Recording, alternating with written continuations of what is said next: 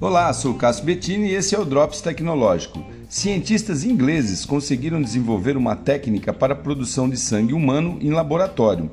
Isso poderá ajudar muitas pessoas que precisam realizar transfusões periódicas e até quem precisa aí de uma transfusão esporádica e principalmente as pessoas que têm um tipo sanguíneo mais raro.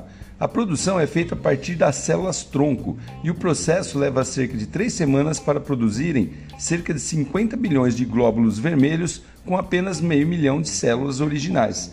É uma espécie de produção em cativeiro, só que em laboratório, e no processo os especialistas monitoram o crescimento e o desenvolvimento das células e selecionam as de melhor qualidade para uso.